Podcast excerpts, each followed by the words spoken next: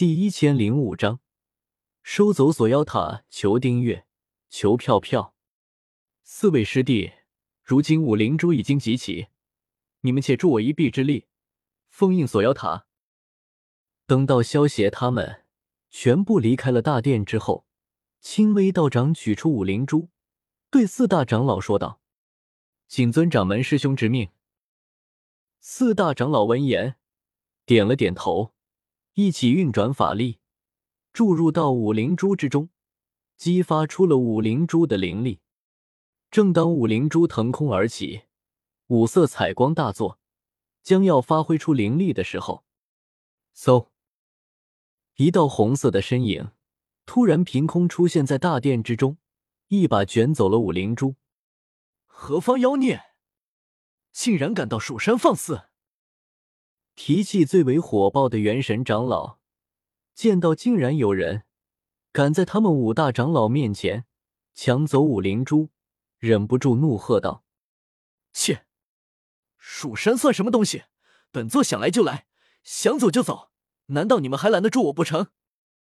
变化成宇智波般的消息，双手交叉在胸前，凭空而立，居高临下的看着五大长老。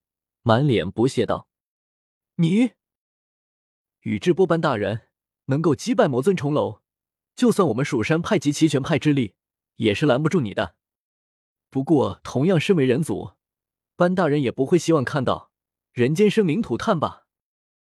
青微道长拦在了准备破口大骂的元神长老，抬头看向萧邪，微笑着说道：“虽然萧邪以宇智波斑的模样。”只是在重楼的面前出现了数次，但是魔尊重楼在人间被人打败，这么劲爆的消息，六界之中还是让不少人震惊的。虽说重楼在人间的时候实力会有所下降，但是依旧非常强大。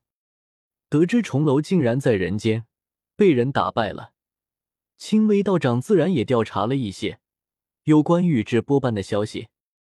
所以，青微道长在宇智波斑出现的时候，第一时间便认出了他。青微道长知道，对付像宇智波斑这样的强者，就算整个蜀山派加起来，也不会是他的对手，硬来是不行的。所以，青微道长才利用宇智波斑，同样也是人类的身份来打同情牌。笑话！你以为就凭你蜀山就能代表人界了？真是牛不知脚弯，马不知脸长。萧协听到轻微的话，如同听到了什么天大的笑话，不屑的嗤笑道：“班大人误会了，老道并非此意。不过如今蜀山的锁妖塔已经摇摇欲坠，一旦这塔中的妖魔跑出，必将导致人界生灵涂炭。这五灵珠是用来封印锁妖塔的，如今却被你给夺去了。”如此一来，锁妖塔定然会崩塌，到时候群妖出世，祸乱人界，班大人又于心何忍呢？青微道长叹了口气，用一副悲天怜人的语气对萧邪劝道：“哈哈，本座还以为是何事呢，不过就是一座区区的锁妖塔罢了。既然如此，我帮你们解决后患，这五灵珠归我了。”萧邪大笑一声，化作一道红芒。冲出大殿，朝着锁妖塔的方向飞了过去。不好！四位师弟，快随我去锁妖塔！老道心中有种不好的预感。青微道长见状，脸色巨变，连忙带着四大长老朝着锁妖塔赶了过去。锁妖塔的上空，一道红色的身影凭空出现，吸引了锁妖塔外。所有蜀山弟子的目光，萧大哥，你看那是什么人？龙葵第一个发现了宇智波斑的存在，连忙伸手拉了拉萧邪的衣袖，指着宇智波斑的方向叫道：“宇智波斑，他可是打败过魔尊重楼，不过他怎么会出现在这里呢？”萧邪闻言，心中一阵好笑，不过表面上却做出一副疑惑的表情，有些好奇道。徐长卿他们原本是守在蜀山大殿之外，结果见到青微道长他们，急匆匆的往锁妖塔赶来，也跟着青微道长他们一起赶了过来。宇智波斑、徐长卿和紫萱看清那道红色身影的样貌时，忍不住失声叫道：“在火鬼王的宫殿之中，徐长卿和紫萱都见过宇智波斑，也是因为他的出现，徐长卿他们才能够。”顺利的得到火灵珠，宇智波斑居高临下的看着脚下的锁妖塔，嘴角闪过一丝冷笑。其实萧邪早就看锁妖塔不顺眼了，在萧邪的眼里，锁妖塔在《仙剑奇侠传》的世界之中就是一个祸害，毁掉了好几次，每一次都是害人不浅。蜀山派的人既然能够把妖怪抓进锁妖塔，按道理来说。也可以直接将这些妖怪斩杀掉，可是他们偏偏喜欢多此一举，非要把这些妖怪关进锁妖塔之中。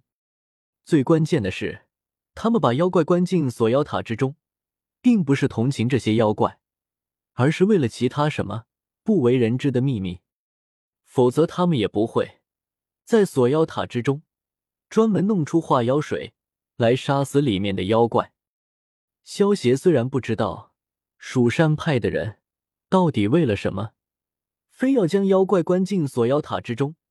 但是这却不妨碍萧协想要毁了锁妖塔的打算。只见天空中的宇智波斑右手一翻，手中凭空多出了一个紫金葫芦。宇智波斑冷笑一声，拿着紫金葫芦，对准下方的锁妖塔，大喝一声道：“收！”呼呼呼！随着宇智波斑滑落，一股巨大的吸力顿时从紫金葫芦之中传出。地面上的石块在这股巨大的吸力之下，瞬间腾空而起，朝着紫金花落飞了过去。轰隆隆！在青微道长他们震惊的目光之中，整个锁妖塔在那股巨大的吸力之下开始摇晃了起来。紧接着，整个锁妖塔拔地而起，化作一团黑光，被吸入到了紫金葫芦之中。这可如何是好？青微道长见到这一幕，心中如同翻江倒海一般，摸着胡子的手不自觉的微微用力，竟然揪下了一缕胡子，都毫无感觉。青微老道，本座已经帮你们解决了。锁妖塔的后顾之忧，这五灵珠便算是报仇了。本座先走一步，不必相送了。哈哈哈！宇智波斑收走锁妖塔之后，大笑一声，化作一道红光，消失在了天际。掌门师兄，这元神道长见到锁妖塔被宇智波斑收走，正准备对青微道长说什么。不过看到一旁的徐长卿，他们又连忙将嘴边的话给咽了回去。